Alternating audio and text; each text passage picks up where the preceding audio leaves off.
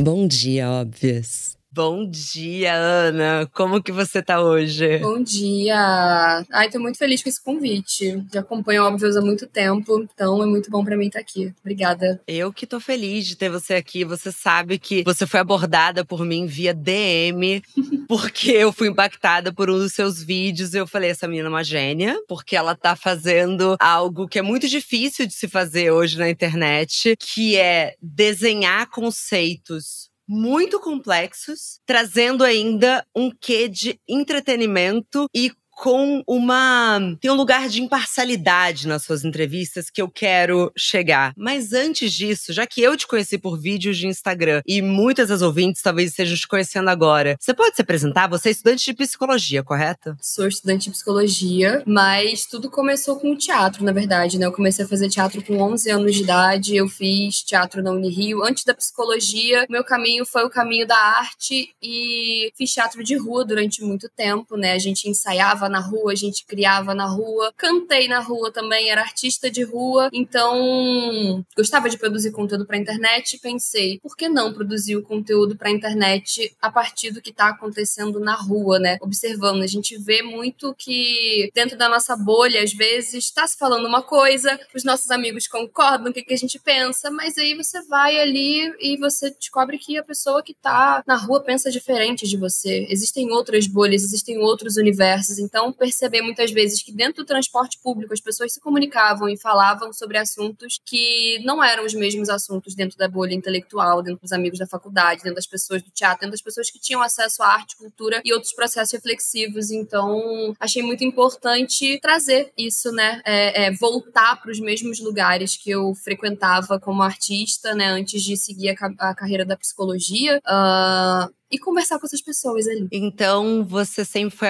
apaixonada por esse pulso cultural de sair de casa e que o Brasil tem da rua, das pessoas. Exatamente. Tem pessoas que são da internet e vão pra rua produzir conteúdo. Eu sinto que meu processo é o inverso. Eu sou da rua e fui pra internet. Eu me sinto muito confortável nesse ambiente. Eu já vendi vibrador na rua, nos bares, durante a pandemia. Maravilhosa. durante a pandemia, eu resolvi começar a vender vibrador, porque não tinha mais trabalho. Eu ia fazer uma novela, a novela foi cancelada. Então, quando você é atriz, quando você vive de arte e existe uma pandemia que você não pode sair de casa e as pessoas meio que começam a poder sair, só que não estão indo tanto pro teatro, o governo que a gente tinha era um governo que desvalorizava muito a cultura, então eu pensei, por que não? Já tinha cantado na rua e passado chapéu, no metrô, no trem, no ônibus, na praça, é, já tinha vendido brigadeiro para pagar meu aluguel durante o período da Unirio, então pensei, por que não vender vibrador? E aí eu comecei, eu chegava na mesa e falava, oi, tudo bem? Eu queria saber se a gente pode conversar sobre sexualidade um pouco, e aí levava os vibradores, imprimi um modelo ali do clitóris, modelo da vulva, inclusive esse, é, essa impressão ali da vulva foi que eu usei para fazer meu primeiro vídeo, né? Perguntando, e aí, onde é que tá os clitóris? Porque eu, eu fui muito movida por a questão de que metade das mulheres do Brasil não consegue gozar. Mas peraí, se essas mulheres não estão conseguindo gozar, o clitóris ele tem 10 mil terminações nervosas, o pênis tem 4, peraí, 4 mil terminações nervosas, 10 mil terminações nervosas, um período refratário mais curto, né? O homem tem orgasmo, ele demora a se recuperar, a mulher não. Então, se a mulher tem uma capacidade orgástica, fisiologicamente falando, maior, a mulher tá gozando menos. Qual que é o placar aqui? Aqui são quatro versus. Dez. São quatro mil terminações nervosas na, na glande do pênis e dez mil terminações nervosas no clitóris, né? é quase uma... um 7 a 1, né?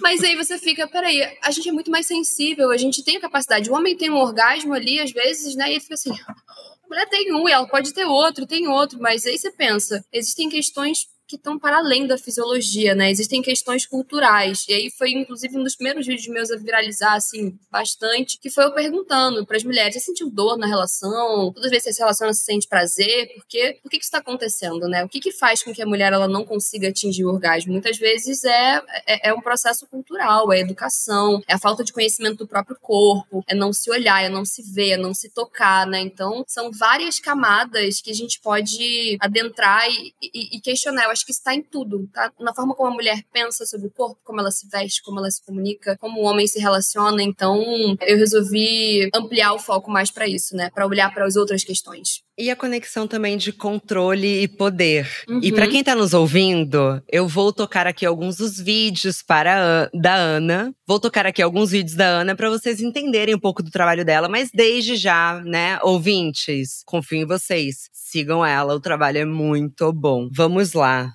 O que, que você faria se você pudesse controlar todas as mulheres do mundo? Putaria.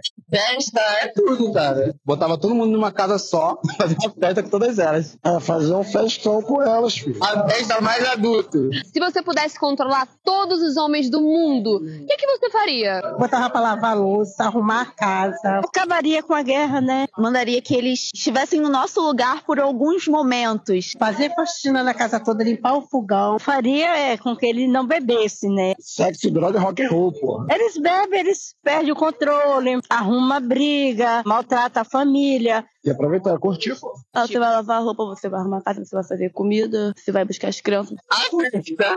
Fazia todas as faxinas da casa do mundo. Eu ia curtir muito, muito, muito. E sentir o peso que é ser mulher. Olha, sério de homem. Coisa boa. A mulher consegue o que ela quer, então é usar elas pra ficar rico, filho. Colocaria eles numa posição de, de igualdade, eu acho. Podendo usar todas, né? Não? E que o homem tivesse paz. Nem todo mundo vai ter esse privilégio. Usar elas pra controlar outras pessoas.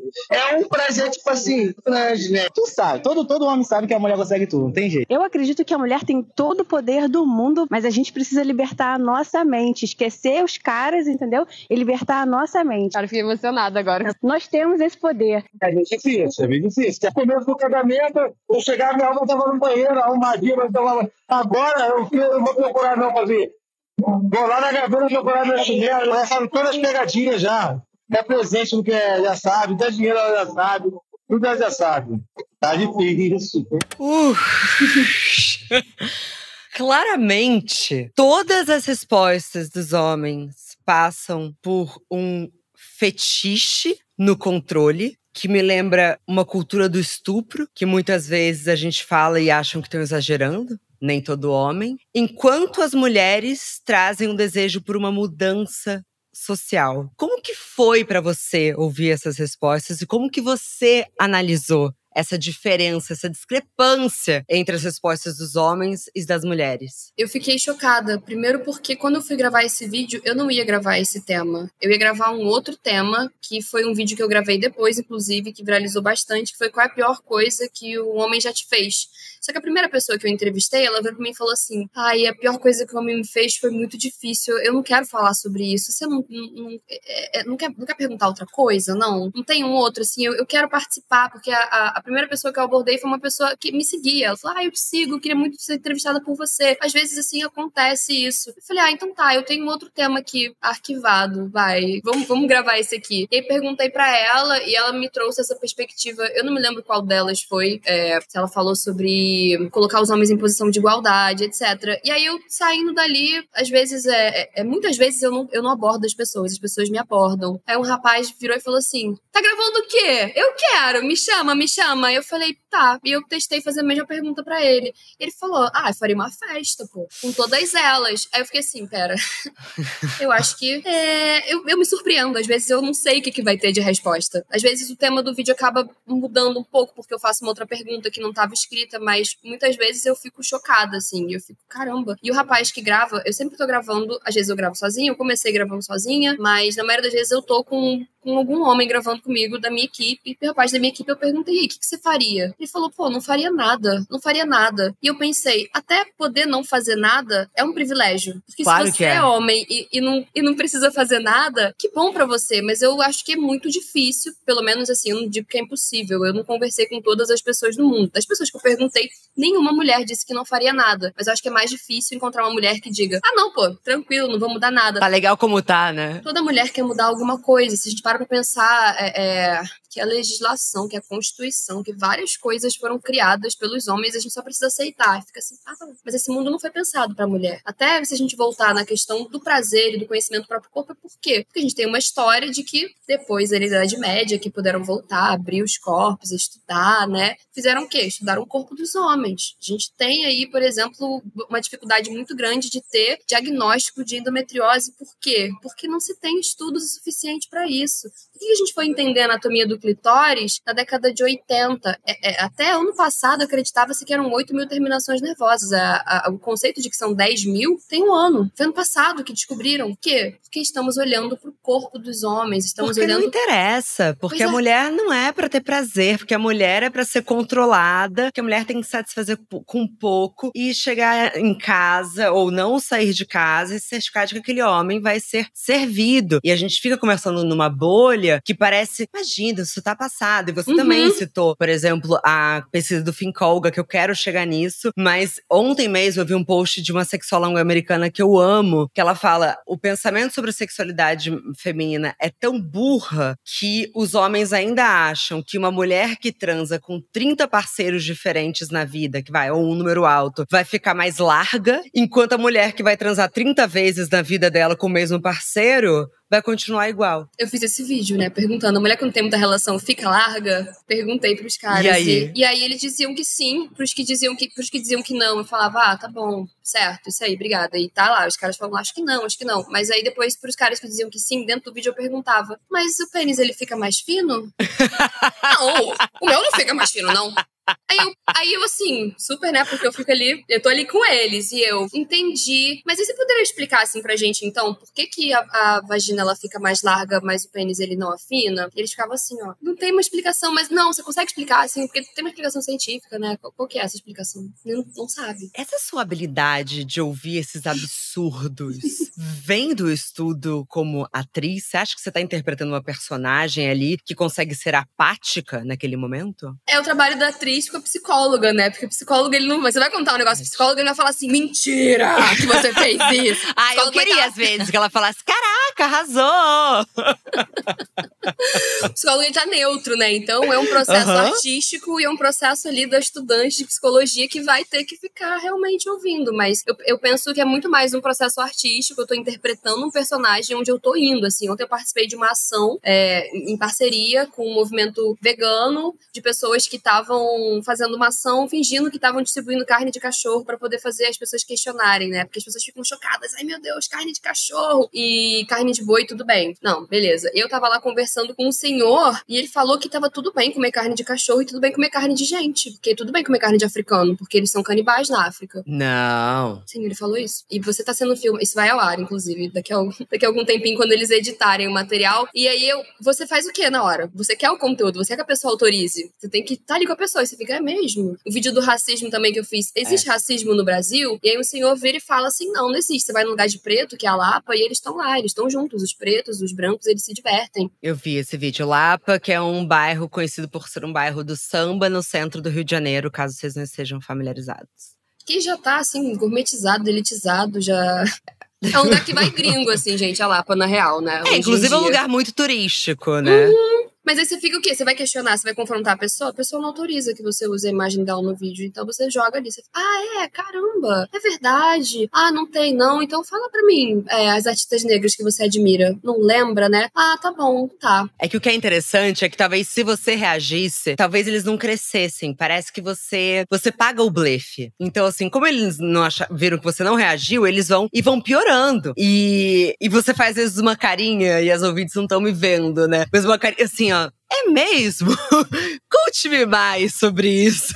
E aí, piora, né? Piora, porque eles vão se sentindo mais confortáveis. Enquanto as mulheres, claramente, quando você tá perguntando pra elas, são sempre perguntas que tocam algum lugar do tipo: Nossa, obrigada por ter me perguntado isso. Eu queria ter refletido sobre isso. E imagino que quando elas se veem depois dos vídeos. Aliás, elas se veem muito depois? As mulheres se veem nos vídeos e às vezes os homens se veem nos vídeos também. Às vezes eu reencontro os homens que eu entrevistei nos vídeos, eles assistem os vídeos e eu fico com medo, sabe? Ai meu Deus, o que, que esse cara vai pensar? Teve um que eu desviei, assim, quatro vezes de encontrar com ele. Eu fiquei morrendo de medo, achando que ele ia. Te vi lá no vídeo, pô, eu fiquei malzão, que absurdo. Eu fico com medo, mas muitas vezes eu reencontro os caras e eles falam assim, pô, maneiro, fiquei famoso, me reconheceram, viralizou, né? E você fica assim, você, você entende? Não entendeu, né? Ah, tudo bem, tá bom. Ah, que bom, opa, obrigada. Tô ótimo, então. Algumas pessoas vão refletir, outras não. E eu acho que sair desse papel, assim, de quero mudar a cabeça das pessoas com meu conteúdo. Eu tô ali produzindo o que me afeta. É um processo terapêutico. É um processo artístico e terapêutico. A arte é um processo terapêutico. Eu faço porque me incomoda. Eu faço porque muitas vezes eu vi, me vi numa relação onde para um homem é muito extremamente fácil uma situação e tá tudo bem, e, e para mulher não, e você fica, caramba, como assim? Como assim eu, eu tô me arrumando há duas horas e você vai é, desse jeito? Como assim eu cheguei num date toda arrumada, tô aqui mó tempão me preparando e o cara tá mais ou menos, e ah, É. vou colocar um chinelo ali para ir nesse lugar e você não consegue se sentir confortável. Às vezes não é nem a pressão do parceiro, mas é a pressão da sociedade, que se a mulher não tá maquiada, se ela não tá arrumada, ela é vista como uma mulher relaxada, né? Então,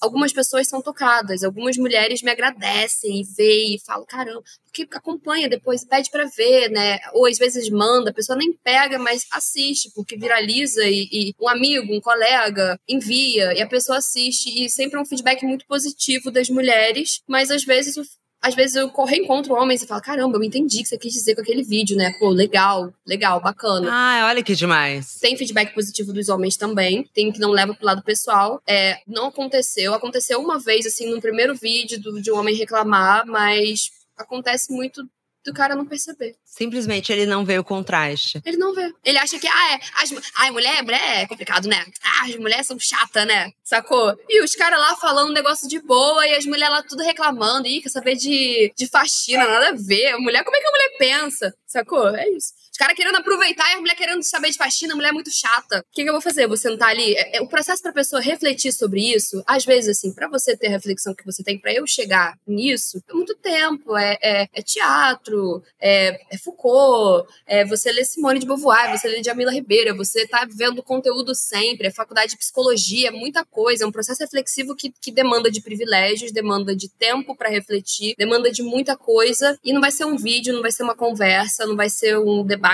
em comentário na internet, vai fazer a pessoa pensar. É um conteúdo, é um filme, é um livro, é uma outra coisa. E quem sabe daqui 10 anos a pessoa faça assim: Ah, entendi. É um quebra-cabeça. Eu entendo, mas inclusive o próximo vídeo que eu quero mostrar pra mim é um vídeo que desenha perfeitamente o que inclusive neste programa a gente vem falando desde 2020, que é sobre o trabalho invisível das mulheres. Eu acho que tem algumas perguntas que ficam muito claras. Enfim, vamos lá tocar e a gente continua. O que é que você faz quando você chega do trabalho? Descanso, vou dormir. Entro pra outra jornada. Sento no sofá e assisto televisão. Várias coisas, né? Lavar roupa, louça, Toma um banho e descansa, né? pra fazer comida. Tomo banho, arrumar roupa, lavar roupa, relaxo no sofá, passar a roupa pro dia seguinte, depois como alguma coisa e cama. Ajudar ela com as atividades da escola. Tomo um banho e vou dormir. Arrumo a casa, faço comida, Fazer a comida e botar a comida. faço serviço doméstico como qualquer outra pessoa, né? adiantar tudo que eu tenho pra fazer. O pai dela, a gente divide tudo, né? Procuro me ajudar em tudo, mas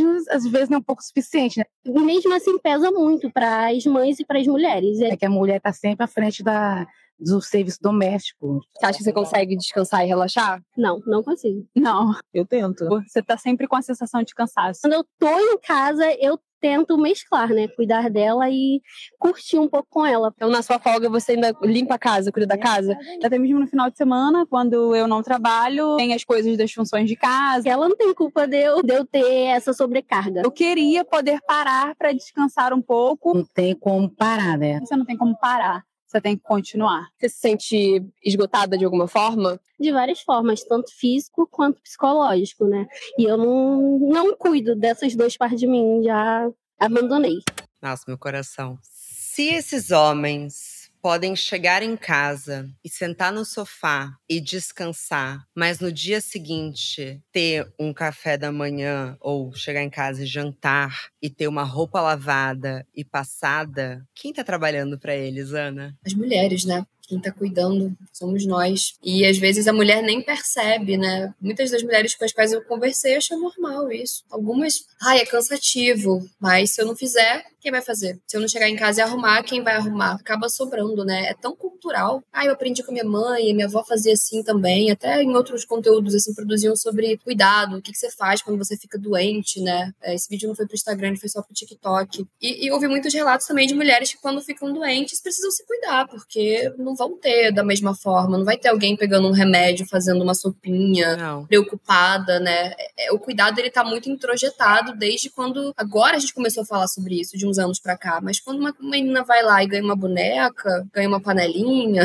ganha uma vassourinha, um liquidificador, ela tá ali aprendendo desde cedo. Inclusive, você tem um vídeo sobre isso, né? Que você pergunta em que idade um menino e em que idade uma menina deveria começar a ajudar nas tarefas domésticas. Uhum. Qual é a diferença de idade que eles respondem? Mas sempre a menina mais nova, sempre. Tem uns que tem uma diferença mais curta, outros tem uma diferença mais alta, mas é na resposta, as respostas que eu encontrei nesse vídeo são: as meninas começam a trabalhar mais cedo e começam a se relacionar mais tarde. Ah, e que momento a menina pode começar a namorar? Que momento o menino pode começar a namorar? A menina sempre vai estar mais cedo cuidando da casa e mais tarde se relacionando, né? É uma proteção como se a mulher fosse uma propriedade desde cedo, né? Completamente controlada. E eu penso muito em como que essa dupla jornada feminina afeta a longo prazo e na estrutura da sociedade. Porque se essa mulher chegou em casa e ela não pôde descansar, ela chegou mais cansada no dia seguinte, no ambiente de trabalho. A gente sabe, é cansativo cuidar da casa. E o homem chegou descansado. E a gente trabalha melhor, né, quando tá descansado. Mas a mulher dá conta, que isso? Não, vocês são fortes, a mulher é mais evoluída. Ah, vocês mulheres, eu gosto tanto, admiro. Um dia eu vou ser que nem vocês, vocês me inspiram, precisamos Elas aprender com as conseguem mulheres. tudo. Você sabe que é uma pesquisa que eu cito no meu livro, que é um dos grandes mitos de que as mulheres são mais multitarefa do que os homens. A gente não existe nada biologicamente que prove que a gente dá mais conta de fazer várias coisas ao mesmo tempo. Só que a gente é mais exigida disso. Então acaba que, ok. Eu sempre fico muito triste quando eu passo por um banheiro masculino e eu vejo que não tem fraldário. É uma revolta pessoal minha. Eu queria tanto que tivesse um fraldário em todos os banheiros masculinos. Queria tanto que as mães pudessem fazer xixi em paz, sabe? Que os homens pudessem assumir a responsabilidade de cuidar dos filhos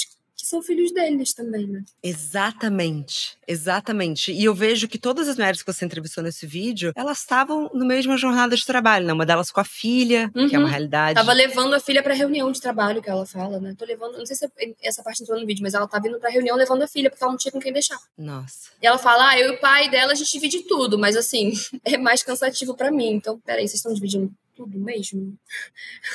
Às vezes o homem ele é tão ausente, mas tão ausente, mas tão ausente que o pai que faz mais do que pegar o filho a cada 15 dias e tirar uma foto, ele é. "Ah, Caramba, que homem incrível! Ele faz comida! Ele é só um adulto funcional. O comparativo é tão baixo que é muito fácil virar o homem que os familiares ou amigos vão falar, mas ele é tão bom com você.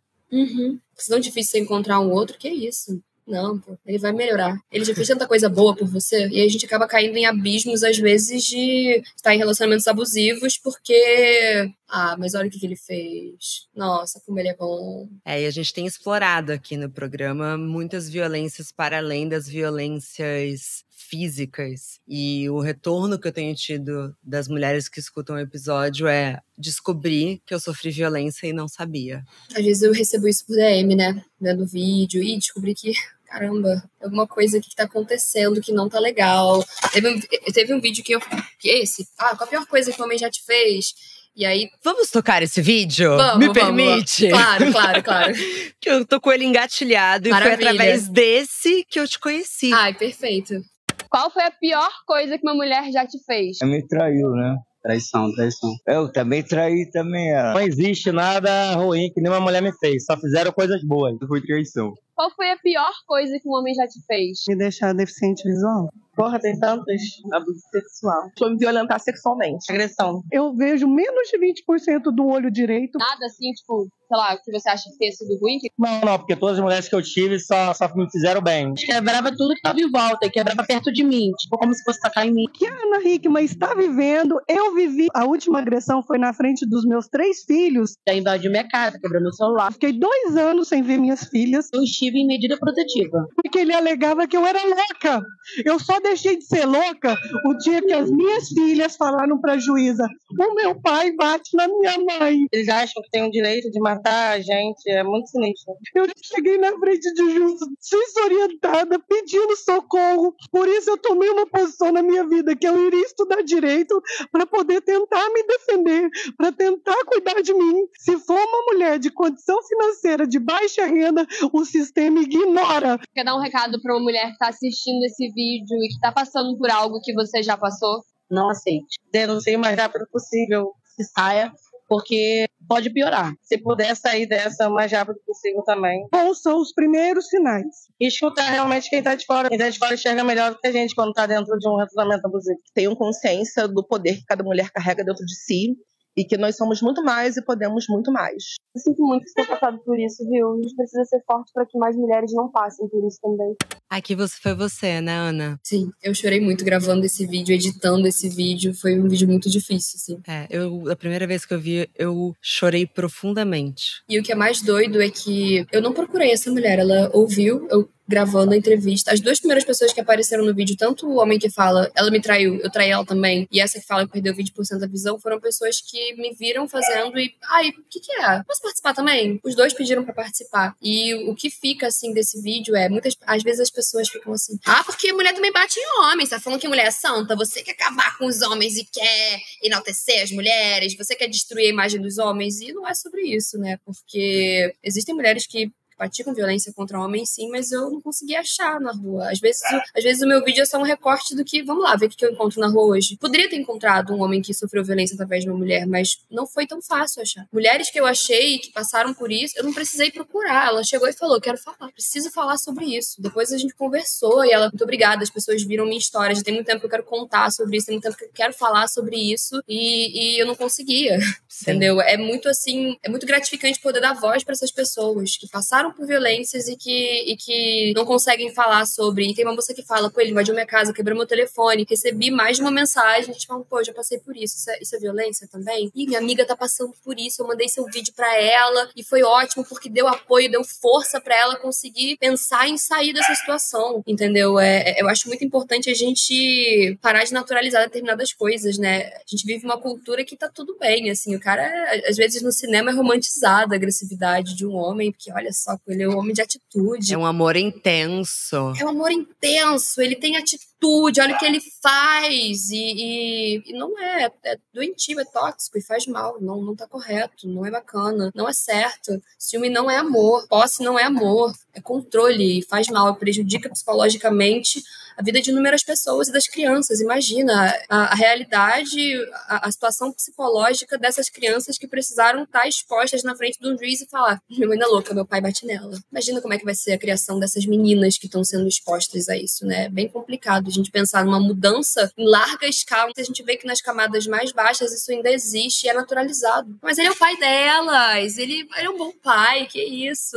né? A gente tem que desconstruir essa ideia de que um pai que bate na mãe, por mais que ele seja presente, cauteloso com as filhas, ele não é um bom pai, porque ele tá dando um exemplo péssimo para as filhas. E ele tá ensinando a ideia de que o amor é tudo que ele não é. As crianças estão aprendendo o tempo todo. Elas vão aprender o que é amor, o que é alegria, o que faz bem, o que faz mal, e é a referência. E o meu conselho é o mesmo de todas as mulheres do vídeo. Eu acho que a gente, quanto mais a gente pensar em conjunto, a gente vai formar uma inteligência coletiva feminina que é vai embora no primeiro sinal. O controle remoto na parede um dia vai na sua cabeça. Uhum. Acabou. A violência vai sempre escalonar. Mas assistindo esse vídeo, pensando que os homens quando eles repetem sobre traição, eles falam, falam sobre ferir a honra uhum. deles. E as mulheres falam sobre agressão física. E não dá para não pensar na legítima defesa da honra, que até recentemente estava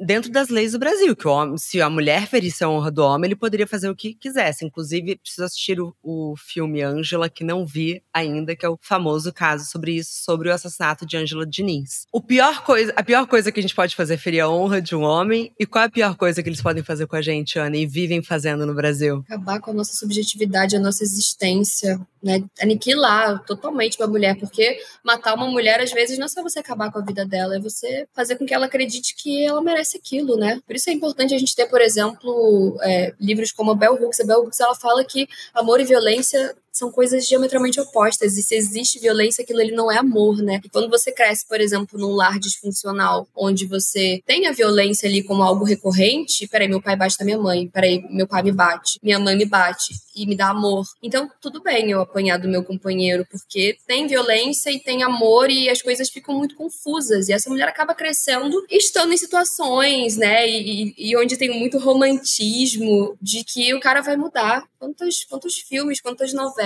ele era agressivo ou ele tinha uma vida disfuncional e o amor curou. Ah, mas eu posso mudar esse homem. Não, não. Ele bateu em todas as namoradas dele anteriores. Ele traiu todas as que teve, mas comigo vai ser diferente porque eu vou mudar esse homem. E aí a mulher acaba abraçando muitas vezes a missão de querer cuidar, de ser é, terapia de homem, ser centro de reabilitação. Fala, usa essa expressão muito, né? Que é centro de reabilitação de homem. A mulher vai lá, se dedica, cuida, faz de tudo. para quê? Ele não vai mudar. Não por você. Talvez por outra coisa.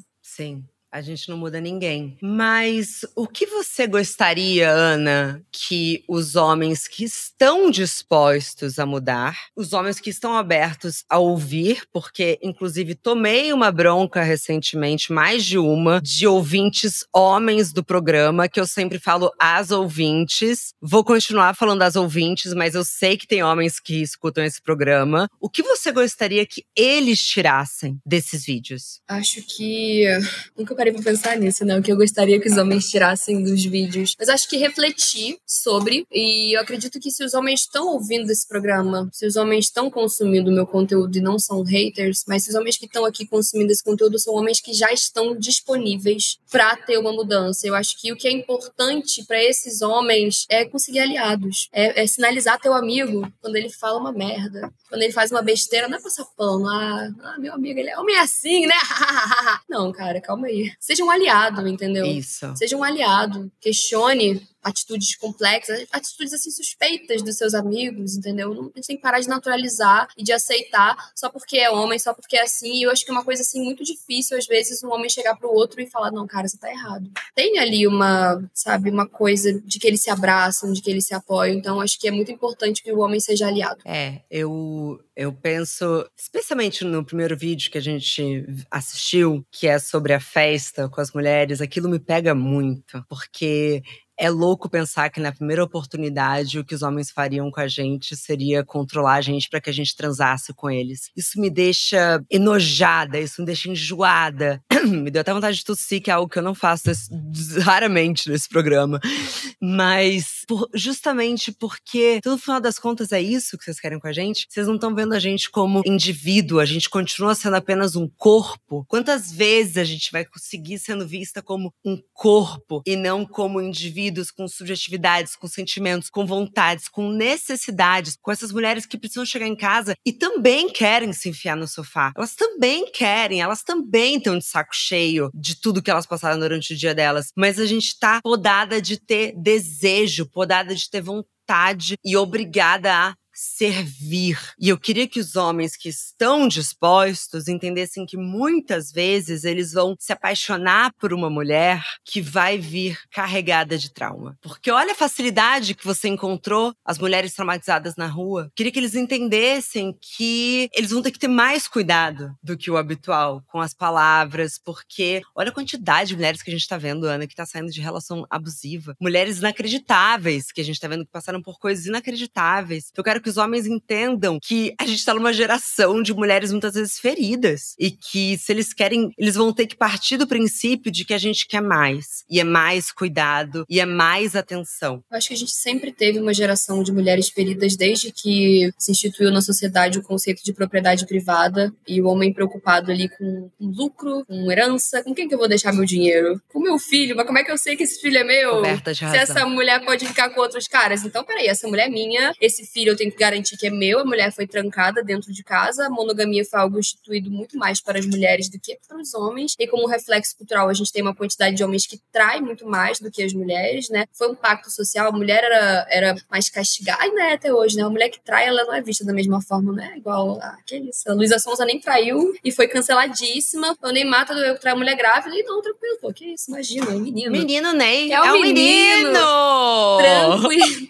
Então, assim, enquanto a gente ainda tiver esse conceito de que a mulher ela é a propriedade do homem, ela é um objeto, ela é algo que pode ser controlado, isso, assim, nas camadas mais, mais baixas da sociedade, isso ainda é algo muito natural. A mulher, ela vai crescer e vai ser criada para ser dona de casa e tá tudo bem. E ela não tem liberdade, ela não tem dinheiro, existe um controle financeiro do que, que você vai gastar, o que, que você vai fazer, porque a mulher acaba sendo uma empregada que transa ali com ele, sacou? Vai fazer minha comida, vai cuidar dos meus filhos e faz que eu tô mandando, a mulher que tem juízo, ela obedece o marido e etc.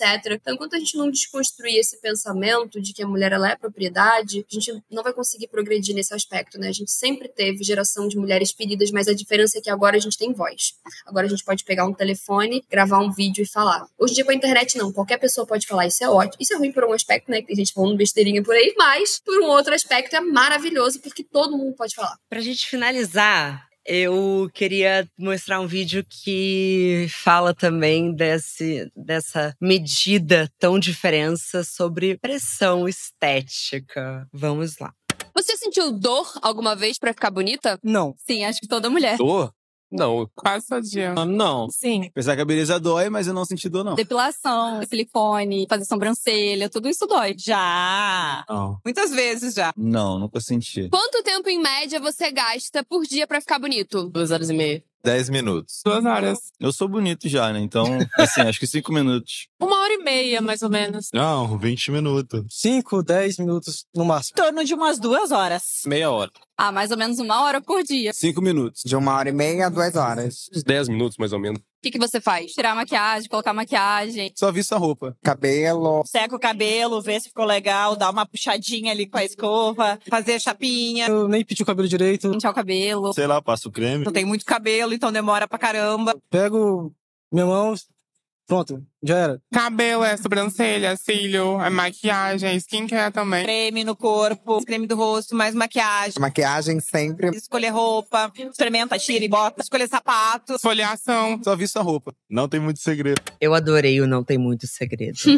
não tem muito segredo pra quem? Engraçado que eu tava fechando o roteiro e eu vi um post de uma menina falando: ser mulher é caro. No final do ano é mais caro ainda. Eu pensei, por quê? Será que a gente percebe quais o tamanho da dor física e o tamanho da dor financeira que também é extremamente desempoderador para nós na sociedade, do quanto essas pressões foram se tornando normas e obrigações, Ana? Detalhe que é, tem dois casais nesse vídeo, né? Entrevistei casais. Então, tem um homem que é casado com uma outra mulher e tem um rapaz que é namorado de uma outra menina que foi entrevistada. E você fica assim, caramba, ele fala que demora tão pouco tempo, ela demora tão mais tempo, e às vezes até um estresse dentro do casamento. Tipo, vamos sair logo, você fica se arrumando muito. E ela fica, ai meu Deus, culpa, culpa, culpa. Se eu demoro, eu tenho culpa. Se eu não demoro, eu me sinto culpada também porque eu não estou bela o suficiente quanto a sociedade me exige. Meu cabelo não tá bom o suficiente, a maquiagem, minha pele. E no final de ano, sim, essas coisas aumentam mais porque a gente tem que estar impecável nas festas de final de ano e também as mulheres estão lá cozinhando, cuidando, fazendo a ceia, né? É caro nesse sentido de que também demanda trabalho, esforço, né? Você ir, quem cozinha a ceia, né? Quem prepara o jantar no Natal, na maioria das vezes são as mulheres que estão ali cuidando e os homens estão lá comendo. Ê, legal, que gostoso, isso aqui que você fez. Olha, quem fez o pavê? Quem fez o pudim? Minha tia, minha avó, minha mãe. Então é sempre uma geração de mulheres, né? As avós, as mães e as filhas ali cuidando da comida, né? É, é bem doido, assim, você pensar que a dor feminina é tão naturalizada. E existe porque a mulher é mais resistente à dor. Então, tudo bem, a mulher vai sentir dor fazendo depilação, fazendo sobrancelha. E se você olha, assim, historicamente, nem sempre foi assim. Não tinha questão com pelos séculos atrás. Não existia essa preocupação. E aí, do nada, passou a ter. Opa, peraí,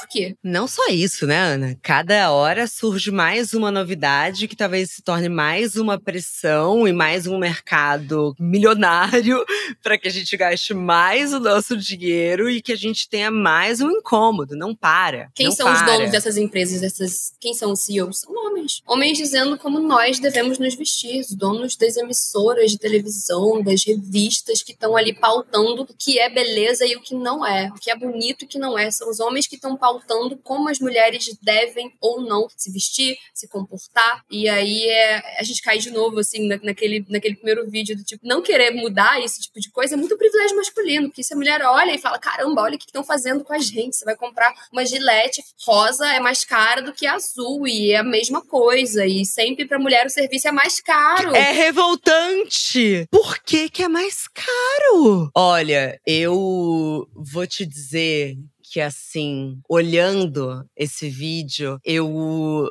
não consigo não pensar na autoestima delirante masculina e como que a gente pode se inspirar um pouco. Porque, primeiro que eles estão sempre muito satisfeitos com a aparência deles, né? Porque tem um outro vídeo seu que você pede, você pergunta isso, Nota, quão né? satisfeito você Sim. tá. Nota. Todos eles estão. E aí, agora eu vou dizer, não de uma maneira clichê, mas eu sei que nem todos os homens, acho que tem muitos homens com questões de autoestima também. Às vezes eles porque- têm, não querem admitir também, né? Tem também isso. é, tem isso, exato. Que é também o que eu me perguntei um pouco naquela história do controle, se tem alguns homens que dentro de uma masculinidade tóxica nos sente pressionada, tipo, pô, agora eu vou mostrar que eu tenho um culhão, que eu ia comer todo mundo. Mas é, sabe, porque eles Tem. também Tem têm também. uma pressão, tem, Tem. uma performance que eles têm que fazer, especialmente em frente à câmera. Pô, senão meus amigos vão ver isso aqui e vão achar que eu sou gay. Ah, Sabe, uns absurdos. Mas isso é questionável, né? Ele, o cara tá lá é, é, mexendo com a mulher na rua porque ele quer afirmar também. Tem um monte de homem, ele passa uma menina de 12 anos e ele fala que isso, hein, quando crescer. Porque ele quer se afirmar também. Tem muito Sim. disso. Tem muito disso. Mas isso me dá um circo-tico. Não dá nem também. pra. Não dá, dá até pra, dá pra passar mal. Sabe o que eu acho que seria interessante, Ana? E agora, chegando na reta final do programa, eu gostaria que as pessoas é, se inspirassem no seu trabalho e fizessem esse exercício, possivelmente, com seus grupos de pessoas conhecidas. Porque o seu trabalho é de uma importância, Ana, mas de uma importância. E obrigada. Obrigada por estar ilustrando aquilo que a gente tem tanta dificuldade de, de falar, de escrever. Eu mesma, como escritora, tem coisa ali que assim, eu queria então agora, pra você entender esse conceito, dar play nesse vídeo aqui, porque tem que quebrar a bolha. E Tem, né? ter feito isso muito, muito, muito bem. Obrigada. Às vezes não adianta a gente ficar falando, falando, falando, porque eles não querem ouvir. É só você pega uma. Aqui, ó. É mesmo? Ah, tá bom. Mas olha o que esse cara falou, que essa mulher falou. Eu tenho uma diferença, não tem? Ah, e aí? Mostra, assim, só. Importante a gente trazer ali realidade para as pessoas enxergarem como que o mundo é, entender que o mundo não é a nossa bolha, que as pessoas elas continuam fazendo as mesmas coisas. Exatamente. E que o nosso trabalho é bem necessário. Importante, né? Ah, eu queria mandar um beijo pros ouvintes homens do programa. Um beijo, homens. Se vocês chegaram até aqui, muito obrigada. Muito obrigada. Indique para os seus amigos. Humanos e amigos cachorros. É, pois é, o homem da casa, Gilberto Gil. Eu já vou passear com você. Ana, muito, muito, muito obrigada. Continue com o seu trabalho. Te admiro muito. Eu que agradeço. Ouvintes, sigam a Ana, compartilhem os vídeos da Ana, façam essa mulher crescer, porque ela merece demais. Muito obrigada, querida. Que honra, obrigada pelo convite. Muito bom estar aqui.